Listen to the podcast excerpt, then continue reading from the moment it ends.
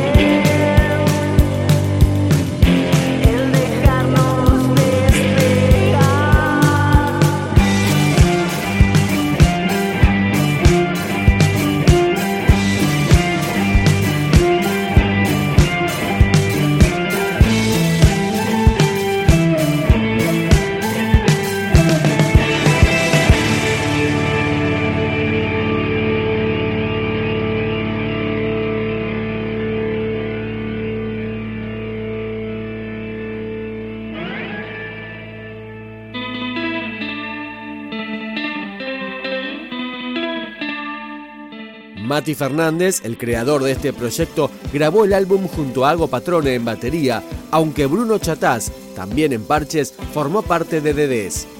Seguimos con Basta Mati, que contó con Barbie Recanati de Utopians como invitada.